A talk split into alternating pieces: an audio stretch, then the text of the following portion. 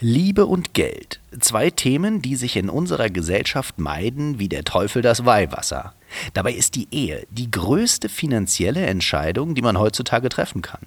Noch vor dem Auto und dem Hauskauf.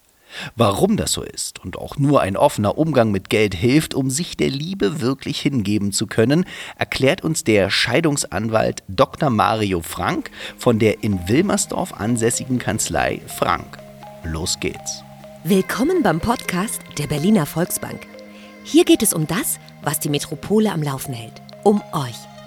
Ihr seid da draußen, verwaltet, spart, investiert, verschweigt euer Geld und haltet die Stadt am Laufen.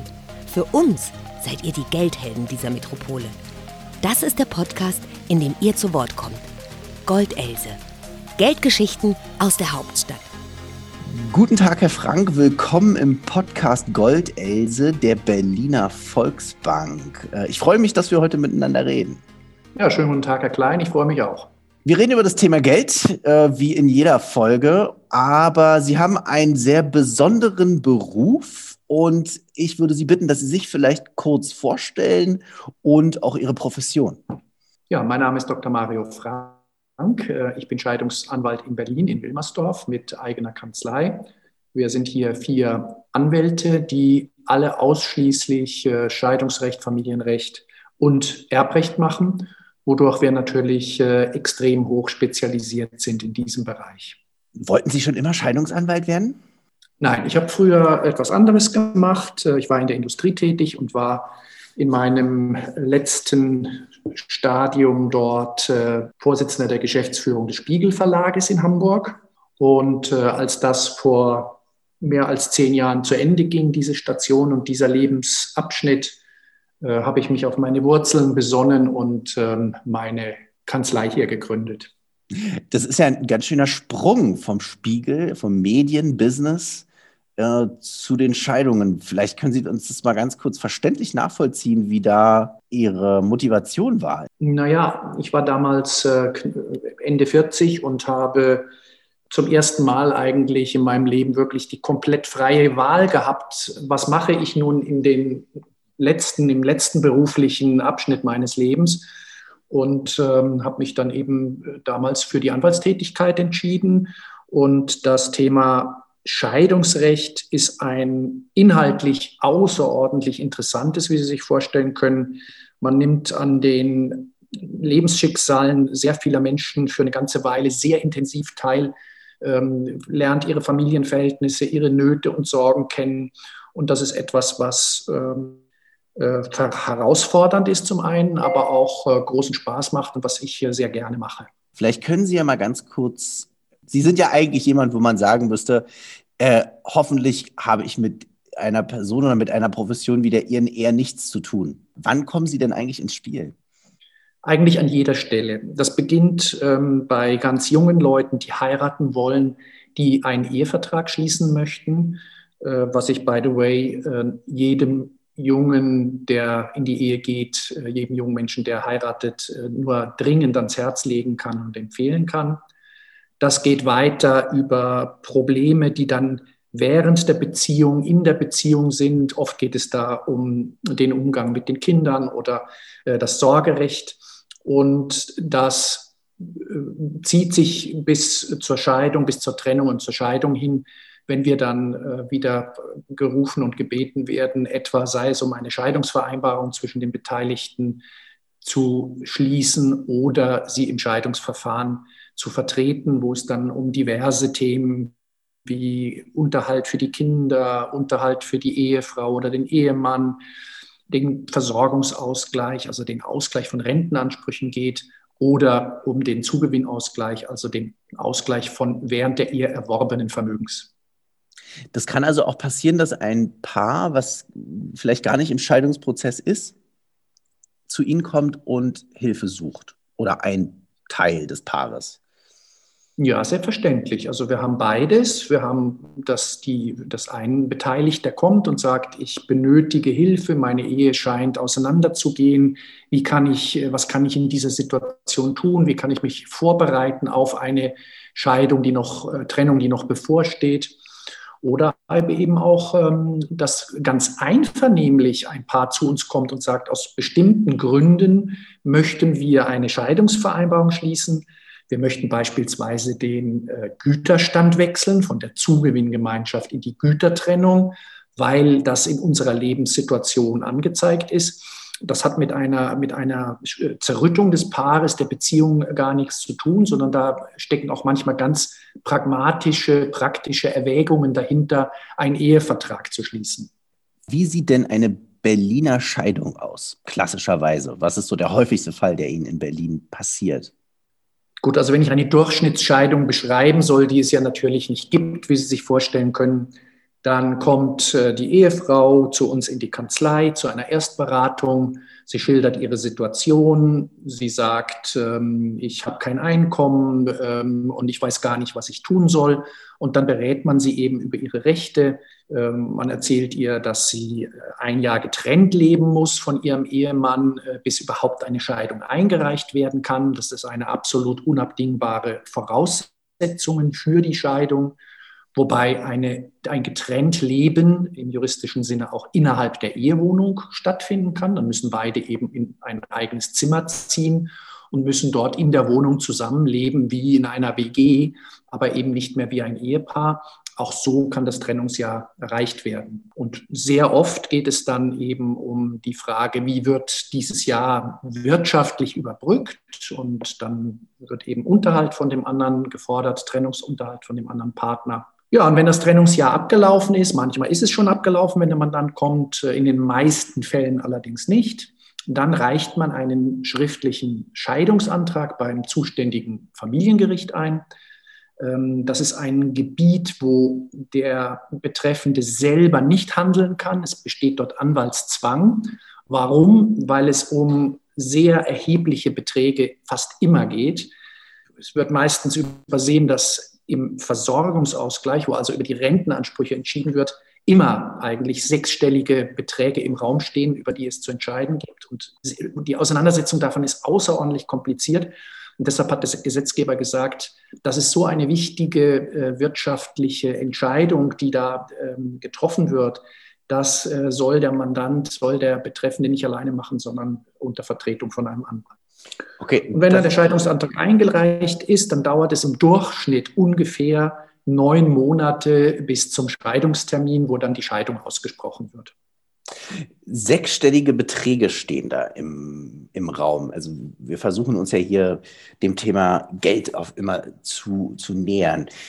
Durch die Rentenansprüche, vielleicht können Sie das mal in genaueren Zahlen ausdrücken. Sagen wir mal, wir haben eine Ehe, die nach 15 Jahren geschieden wird. Beide sind Mitte, Ende 40 über was für Summen und wer muss wem in welcher Art und Weise dann was zahlen? Also es ist so, dass beim Versorgungsausgleich die jeweils von den beiden äh, Ehepartnern erworbenen Rentenansprüche, die, die während der Ehe erworben wurden, geteilt werden. Beispiel, der Mann hat ähm, eine Rente sich von 1500 Euro verdient, äh, dann muss er davon 750 an die Frau abgeben und sagen wir mal, die Ehefrau hat eine Rente von ähm, 2000 Euro verdient, dann muss sie davon 1000 Euro an den Ehemann abgeben. Ja, es wird so getan, als würde, als, als hätten die beiden äh, im Grunde genommen während der Ehe dieselben Rentenansprüche erworben. Das ist das, äh, was da ähm, im Versorgungsausgleich stattfindet. Jetzt müssen Sie sich Folgendes vorstellen. Wenn jemand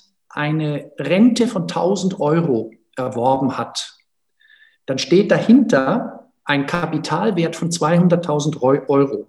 Das ist ungefähr so, als hätten Sie eben 200.000 Euro in irgendeine Versicherung eingezahlt und hätten daraus eine Rendite von 5 Prozent. Und ähm, da aus diesem Beispiel wird schon ersichtlich, um was für erhebliche Beträge es äh, nur im, Zug, im, im Versorgungsausgleich eigentlich geht. Wahnsinn, ja. Und wie, wie löst man das? Ich meine, wenn jemand sich eine Rente von 1000 Euro angespart hat oder sich erarbeitet hat und davon muss er die Hälfte abgeben. Steht doch eigentlich. Gut, er kriegt ja auch, Entschuldigung, er kriegt ja auch die, die andere Hälfte zurück. Aber das ist, sagen wir mal, in Ehen, wo ähm, einer Alleinverdiener war und ähm, hat sich jetzt, sagen wir mal, eine Rente von, 1000, von 2000 Euro erarbeitet. Das ist durchaus äh, eine, eine, Größenordnung, die, die viele Mandanten äh, und viele Berliner haben, auch, auch wenn es natürlich, natürlich viele gibt, die viel weniger haben. Aber 2000 Euro ist schon etwas, was durchaus vorkommt und er gibt dann 1000 Euro ab und hat sonst keine Ersparnisse, ja, dann ähm, hat er eben im Alter nur 1000 Euro. Und äh, diese, dieser Versorgungsausgleich ist deshalb schon von, von ganz erheblicher äh, wirtschaftlicher Bedeutung. Und das ist etwas, worüber sich äh, die Menschen, wenn sie, wenn sie heiraten, äh, in aller Regel überhaupt keine Gedanken machen. Wie kann man sich denn vor, zu, vor so einem Fall schützen? Wie kann da ein Ehevertrag äh, gegebenenfalls beide Partner absichern? Also Sie können über den Versorgungsausgleich in einem Ehevertrag Regelungen treffen, aber es besteht da keine absolute Vertragsfreiheit. Denn ähm, der Gesetzgeber will nicht, dass ähm, vertraglich ausgeschlossen wird, dass äh, oder vertraglich herbeigeführt wird, dass zu irgendeinem späteren Zeitpunkt einer der beiden Beteiligten äh, der Sozialhilfe anheimfällt und, den, und vom Staat finanziert werden muss. Also wenn Sie eine klassische Ehe haben, eine frühere Prägung, wo die Ehefrau 30 Jahre zu Hause war, die Kinder erzogen hat, äh, dem Ehemann den Rücken freigehalten hat und äh, hat keine eigenen Rentenansprüche erworben, die hat gar nichts ne, im Alter, dann ähm, hilft auch der Ausschluss des Versorgungsausgleichs in einem Ehevertrag nicht. Der wäre dann sittenwidrig oder anzupassen, äh, weil es natürlich nicht sein kann, dass am Ende einer lebenslangen Beziehung, wenn die sich dann äh, mit 65 Jahren trennen, kurz vor der Rente, äh, die Ehefrau dasteht, keine Rente hat, nichts mehr erwerben kann, äh, kein, kein Vermögen hat und der Mann sagt, ich behalte sämtliche äh, Rentenansprüche für mich. Ne? Ich glaube, das leuchtet ein, dass das gesellschaftspolitisch nicht sein kann. Und wie berät man dann ein, ein Paar, das, sagen wir, sich vermählen möchte? Wie bereiten Sie die Mandanten darauf vor und was können die für Dinge ergreifen, um diesen, naja, sagen wir mal, diesen harten Fällen zu entgehen oder die zu umschiffen? Naja, es muss äh, im Grunde genommen von Anfang an immer für eine Rentenversorgung des schwächeren Teils auch gesorgt werden. Da muss man eben immer gucken, dass man ähm, gewisse Beträge in eine Rentenversicherung, in eine Altersvorsorge einzahlt, für beide, egal ob sie arbeiten oder nicht. Ja? Und ähm, wenn Vermögen vorhanden ist, dann kann man ja möglicherweise eine fehlende Rente kompensieren, dadurch, dass man einen äh, bestimmten Geldbetrag an anderer Stelle bezahlt, um das zu umschiffen, dass die Ehefrau äh, oder der Ehemann, kommt ja auch vor, aber es ist immer schon immer noch traditionell die Ehefrau, die ähm, am Ende der Ehe möglicherweise wirtschaftliche Schwierigkeiten hat. Dann muss man eben versuchen, vertraglich eine Konstellation zu schaffen, wo im Falle der Scheidung eben nicht einer von beiden äh, nackt im Regen steht. Ähm, das heißt, eine Ehe, wenn man sie aus, durch ihre Brille betrachtet, ist keine reine Liebesangelegenheit, sondern auch eine, eine Kapitalangelegenheit. Ja, also so ist die, ist die aktuelle gesetzliche Lage. Die, die, die, der, der Gesetzgeber betrachtet die Ehe durchaus als eine Wirtschaftsgemeinschaft. Und so wie die, wie, die rechtlichen, wie die rechtliche Lage und die rechtliche Konzeption heute ist, darf man sich nichts vormachen. Mhm. Die Entscheidung zu heiraten, und zwar ohne Ehevertrag zu heiraten, ist die größte wirtschaftliche Einzelentscheidung, die ein Mensch in seinem ganzen Leben trifft. Die ist größer als ein Hauskauf, ja? weil am Ende sowohl die Renten, wenn man keinen Ehevertrag geschlossen hat, dann werden bei einer Scheidung sowohl die Rentenansprüche geteilt, die wir gerade besprochen haben, als auch der während der erziel, erzielte Zugewinn. Also, sagen wir mal, der Ehemann hat während äh, der Ehe ein Haus gekauft, hat das komplett bezahlt und finanziert und es gibt keinen Ehevertrag dann muss er am Ende der Ehe zusätzlich zu seinem äh, Versorgungsausgleich, zu seinen, zu seinen Rentenansprüchen auch die Hälfte des Zugewinns, also den, den halben Wert dieses Hauses ausgleichen. Und äh, bei heutigen äh, Immobilienpreisen, wenn jemand vor 20 Jahren für 200.000 Euro eine schöne Wohnung ähm, gekauft hat und die ist dann heute eine Million wert, bedeutet das, dass der, sein Zugewinn 800.000 Euro beträgt und er 400.000 Euro an seine Ehefrau ausgleichen muss. Und jetzt sehen wir schon, das ist kein, das ist kein jetzt total, totaler Ausnahmefall, ja, sondern das ist etwas, was oft in Berlin vorkommt und äh, so sind die Lebensverhältnisse der Menschen oft. Dann gleicht er also vielleicht 200.000 bis 300.000 Euro im Versorgungsausgleich aus und 400.000 Euro im Zugewinn. In Summe reden wir dann also über 700.000 Euro. Und ja, vielleicht konnte ich an diesem Beispiel deutlich machen, wie bedeutsam die Entscheidung ist, zu heiraten, ohne dass man ähm, Regelungen trifft für, das spät, für ein mögliches späteres Auseinandergehen. Ja, also, wow, das äh, ehrlich gesagt muss ich wirklich sagen, das war mir so nicht bewusst. Was haben Sie denn da so für Fälle erlebt? Was sind denn so vielleicht ja, Geschichten im Positiven wie, wie im Negativen, die Sie da so erleben? Ja, es, ist, ähm, es, es geht von dem Fall, dass ähm, ein Paar, das vorher, als es zusammengelebt hat in einer Wohnung und wo, wo sie vielleicht zweieinhalbtausend Euro netto zur Verfügung hatten äh, und vernünftig normal damit leben konnten, nach einer Scheidung so dastehen, dass äh, von dem Einkommen jeder 1250 hat, jeder aber eine eigene Wohnung bezahlen muss, jeder eine eigene Krankenkasse bezahlen muss, äh, so dass man sagen muss, die sind beide richtig arm, obwohl sie vorher gut leben konnten. Das ist eben in Berlin so. Warum? Den extremsten Fall, den ich hatte, ähm, war ein Unternehmer, der ein, während seines ganzen Lebens ein Unternehmen aufgebaut hat, jetzt schon Rentner war, genauso wie seine Ehefrau. Und ähm, der so vermögend war, dass er also mehrere hundert Millionen an Zugewinnausgleich erzielt hatte. Der hatte das ausgeschlossen im, äh, im äh, Ehevertrag vor 40 Jahren, sodass er eigentlich nicht befürchten musste, diesen Zugewinnausgleich auszugleichen. Er hat seiner Ehefrau angeboten, ähm, sich freundschaftlich zu trennen und hat ihr gesagt, pass auf, ich gebe dir 15.000 Euro ähm, Unterhalt bis an dein Lebensende, ich bezahle dir die Haushälterin und du bekommst unsere Villa im Grunewald und kannst dort äh, alleine leben. Ich nehme die Wohnung äh, an der Côte d'Azur, wo wir ja ein schönes großes Apartment haben.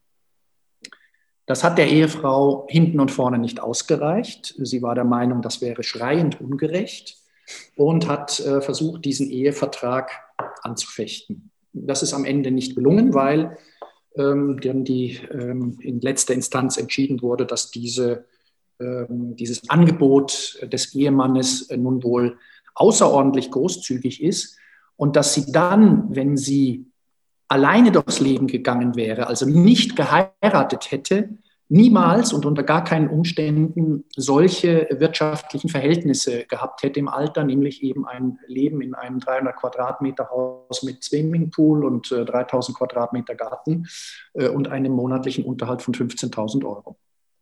Das heißt, sie ist dann leer ausgegangen an der ganzen Sache.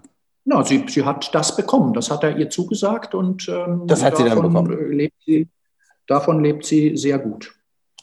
Das ist, das ist ein wirklich sehr extremer Fall. Ähm, ja, ich wollte, das, ich, wollte das, ich wollte das zeigen, wie sehr ja. sich das spreizt. Ne? Ja. Welche Seite haben Sie da vertreten, die Frau oder den Mann? Ich habe den Ehemann vertreten. Das heißt, Sie haben gewonnen in diesem Fall. In diesem Fall haben wir gewonnen, ja, so ist es. Haben Sie persönlich eine Präferenz und so, ich sage Lieblingskonstellation, aber so Konstellationen, an denen Sie, wo Sie denken, das ist besonders spannend, da, da arbeite ich gerne dran? Naja, ähm, ich bin ehrlich, wir sind ja hier beim Thema Geld. Ja. Ähm, selbstverständlich äh, freue ich mich mehr über Fälle, äh, bei denen es um viel Geld geht, äh, weil unsere Anwaltsgebühren ja an äh, den, den, Streitwert, um den es da geht, äh, gebunden sind. Ähm, und ähm, in dem besagten Fall, den ich Ihnen gerade äh, geschildert habe, da konnte ich eben in dem einen Fall so viel verdienen wie vielleicht sonst in zehn Scheidungen zusammen. Und natürlich macht man gerne als Anwalt gerne große Fälle, wenn anders etwas anderes zu sagen. Ich glaube, das wäre unehrlich. Mir ist es ja ganz wichtig, in diesem Podcast eigentlich zu sagen, diese Themen gehören für mich generell eigentlich viel mehr zusammen, als wir uns das in der Gesellschaft vormachen. Es wird immer so getan, Geld, hm, oder? Da bin ich absolut Ihrer Meinung. Ja, und äh, es, es, würde äh, meiner Meinung nach einiges ähm, in den Schulunterricht schon gehören, dass die Menschen wissen, welche extremen Auswirkungen bestimmte Entscheidungen haben. Darüber sind sie sich eben gar nicht bewusst. Äh, siehe dieses Thema Heirat äh, und, äh, und Scheidung. Mich würde kurz aber interessieren, wie hat sich Ihr Verhältnis zum Thema Heirat, Liebe und Geld verändert durch ihren, äh, durch ihren Beruf? Oder können Sie, gehen Sie nach Hause, cut und äh, dann, dann ist das alles weg? Also ich selber bin äh, zum zweiten Mal verheiratet, äh, meine Frau auch. Äh, und wir haben beide einen Ehevertrag geschlossen bei unserer Heirat. Ähm, und das tut der Liebe nicht den geringsten Abbruch, sondern man hat einmal schon erlebt am eigenen Leib, zum einen die, den extremen Schmerz, den so eine Scheidung, so eine Trennung und Scheidung hervorruft äh, und kann das eben sehr gut nachvollziehen, äh, wenn die Mandanten dann bei einem sitzen. Und ähm, haben deshalb gesagt, ähm, wir wissen, worum es hier geht und wir machen einen Ehevertrag, sind da vollkommen, vollkommen klar miteinander und also Sie würden auch sagen, dadurch, dass es viel geregelter ist, können Sie sich selbst auch auf einer gewissen Ebene mehr genießen und Ihr Zusammensein. Also man weiß einfach, wenn es in die Brüche gehen sollte, was genau auf einen zukommt. Und das ist ja ein, für viele ein Riesensorgethema. Der Unternehmer, der einen Betrieb aufgebaut hat, ja, Sagen wir mal, der hat, ähm, was weiß ich, nehmen wir mal als Beispiel, hat eine schöne äh, eine, eine Gasthausbrauerei äh, mhm. gemacht, hat da eine Million investiert und ähm, heute äh, hat, hat bei Null angefangen und jetzt ist das Unternehmen zwei Millionen wert. Und dann kommt die Scheidung, er hat keinen Ehevertrag und muss den Zugewinn ausgleichen, eine Million. Jetzt ist das Unternehmen ruiniert, denn ähm, die, er kriegt dieses Geld nicht. Er hat dieses Geld nicht cashfrei, um äh, den Zugewinn aus, auszugleichen. Er kriegt für den Gewinnausgleich auch möglicherweise überhaupt äh, keinen Kredit und kein Darlehen. Dass dieser Mann, der hier dann bei mir sitzt, äh, schlaflose Nächte hat und nicht ein- und ausweist, weil er sagt, wenn das jetzt wirklich eintritt, dann kann ich meinen Laden zumachen. Da bin ich, da bin ich unternehmerisch tot. Ja, kann man, glaube ich, auch äh, gut verstehen. Und ähm, das ist eine der großen Problematiken im Alltag, neben dem Versorgungsausgleich, über den wir schon gesprochen haben, dass eben im Zugewinnausgleich ähm, Forderungen auf den Unternehmer zukommen können, der dieses Geld gar nicht im Privatvermögen hat, sondern in Form einer Firma, ähm, dass es geradezu ruinös sein kann also das sind ja, das sind ja dann trotzdem virtuelle, virtuelle Summen, mit denen man dann ja hantiert bei diesen ähm, Ausgleichsforderungen. Ja, natürlich ist die, ist die ähm, Thematik immer, wie, wie ist das Unternehmen zu bewerten. Ne? Das, aber äh, bei dieser Frage sind wir nicht. Nehmen Sie einfach, äh, nehmen Sie einfach irgendjemand, der erfolgreich eine, als Selbstständiger natürlich eine, einen Weg gemacht hat. Der besitzt hier in Berlin ein paar McDonalds-Filialen oder wie auch immer. Dann hat dieses Unternehmen, dieser Unternehmensanteil, der ihm gehört oder wo er einen Anteil dran hat, dasselbe gilt für einen Arzt, dasselbe gilt für einen, äh, für einen Rechtsanwalt. Die haben alle Unternehmen, die einen Unternehmenswert besitzen, weil, die ja, weil diese Unternehmen ja auch äh, höchstwahrscheinlich gutes Geld verdienen. Und diesen Wert muss er im Zugewinnausgleich ausgleichen. Da beißt die Maus keinen Faden ab. Das ist so. Das heißt, äh, dieses Beispiel mit der Brauerei und äh, dem Restaurant, was da vielleicht dazu gehört, sagen wir, wir hätten jetzt diesen Zugewinn von einer Million Euro und es gehören vier, fünf Angestellte, ja, vielleicht so ein Schnitt, den vielleicht so ein Betrieb hat oder sieben von mir aus, ähm, mit dazu. Und wie verhandelt man dann als Anwalt oder Jurist, okay, dieser, der theoretische Ausgleich wäre halt eben die Hälfte von dieser, von dieser 1 Million, 500.000. Würde der aber ausgeglichen werden, müssten diese sieben Leute entlassen werden und deren Existenz wäre dahin. Oder die finanzielle Situation würde sich auf einmal drastisch ändern. Wird sowas dann mit einbezogen in Scheidungsfällen? Naja, natürlich, weil in dem Moment, wo das Unternehmen ähm, Konkurs geht, weil äh, aus irgendwelchen Gründen das äh, Kapital fehlt, um es voran, um es weiterzutreiben oder wie auch immer, ähm, würde ja auch sofort die Geldquelle für denjenigen, der äh, anspruchsberechtigt ist, versiegen. Äh, und das weiß natürlich zumindest immer der Anwalt auf der anderen Seite auch.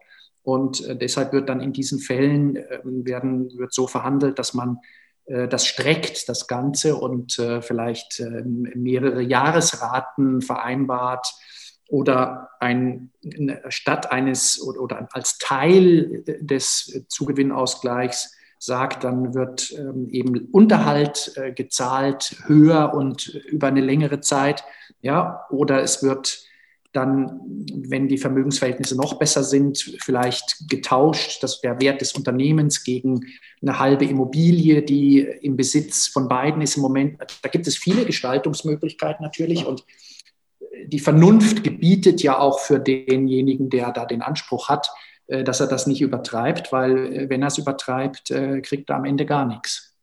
Ich habe mich schlau gemacht, ein paar Zahlen. Im Jahre 2019, das sind die aktuellsten Zahlen, die ich finden konnte, gab es in Berlin 5.898 Scheidungen. Das sind 10 Prozent Anstieg zu dem Vorjahr.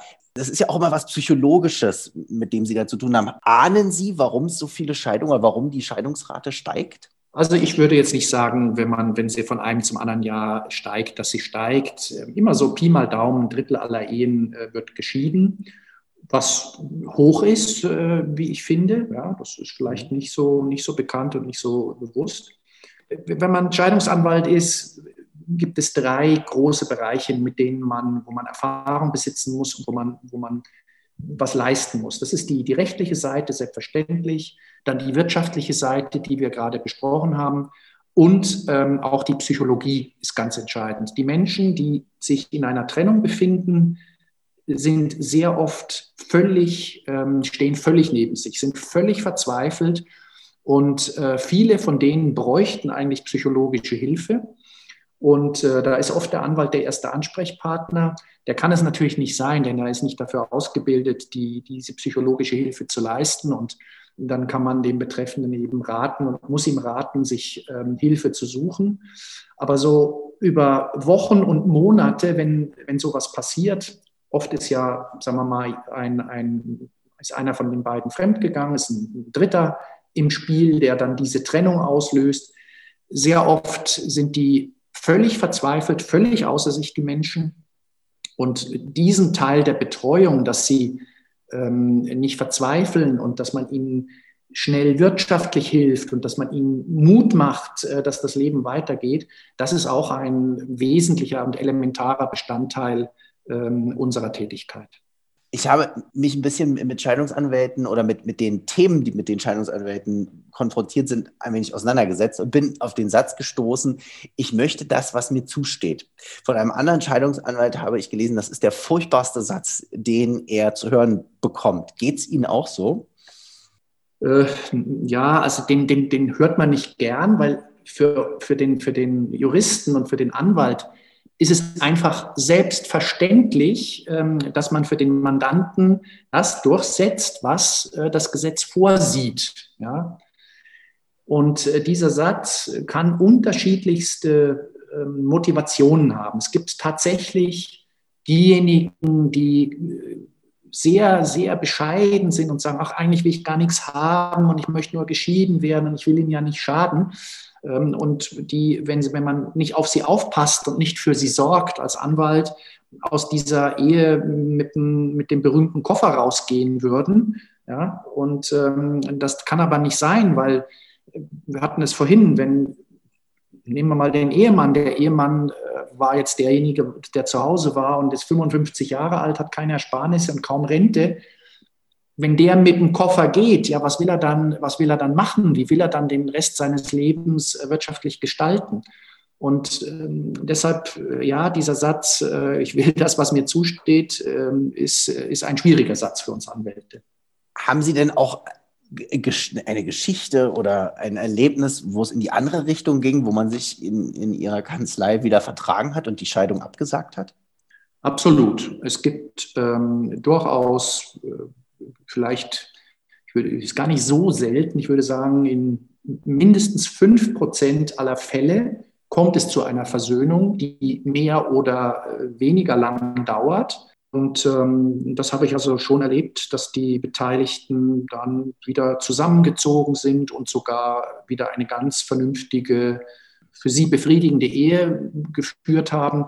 Äh, haben sie mir dann später geschrieben. Und hm. da freue ich mich genauso drüber als äh, wie, wie, wie über eine Scheidung, weil das ja einfach menschlich schön ist und angenehm ist und einem Freude macht.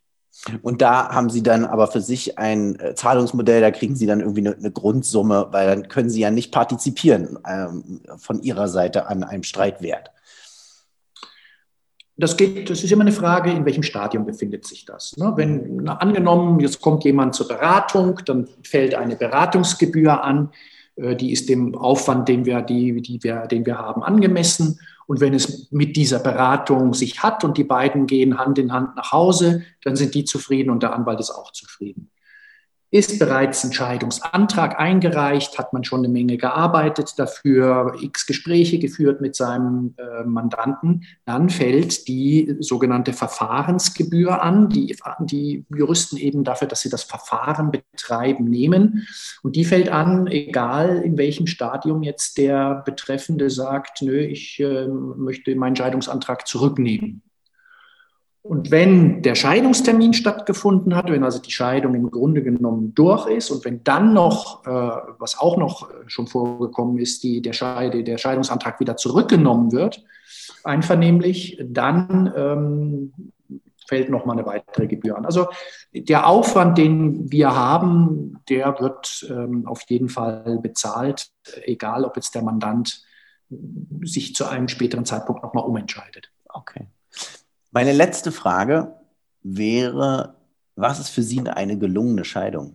Eine gelungene Scheidung ist, wenn die Beteiligten sich noch so gut verstehen und so rational sind, dass sie eine Scheidungsvereinbarung schließen, dass sie sagen, so teilen wir unser Vermögen auf, so wird der Unterhalt geregelt, so machen wir es mit unseren Kindern, so machen wir es mit der gemeinsamen Wohnung und eine solche Scheidungsvereinbarung schließen, dann haben sie keinen Stress, keinen emotionalen Stress, dann haben sie die geringstmöglichen Kosten und äh, gehen in den Scheidungstermin. Dann dauert der Scheidungstermin zehn Minuten oder fünf Minuten und anschließend äh, gehen sie zusammen essen. Auch das habe ich schon erlebt.